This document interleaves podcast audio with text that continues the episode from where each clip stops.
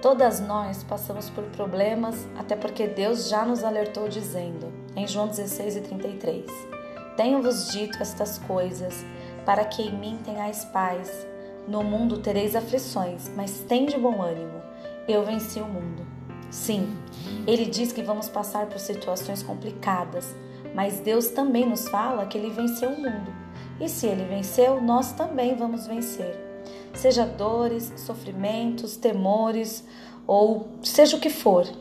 Se confiamos no Senhor com toda a nossa força, de todo o nosso coração, vamos ter a nossa vitória e, consequentemente, vamos voltar a sorrir e ter paz. Mesmo em meio às turbulências que de uma forma ou de outra vai aparecer, até porque estamos vivendo neste mundo, e até Jesus voltar vai ser assim. Mas com o Senhor as lutas se tornam mais fáceis de encarar Portanto, mantenha-se firme com Deus. E toda essa dúvida, essa dor e esse medo não vão te incomodar para sempre. Pode ter certeza, você, você mesmo, vai voltar a ter paz. Amém? Deus abençoe, moças. Uma ótima tarde.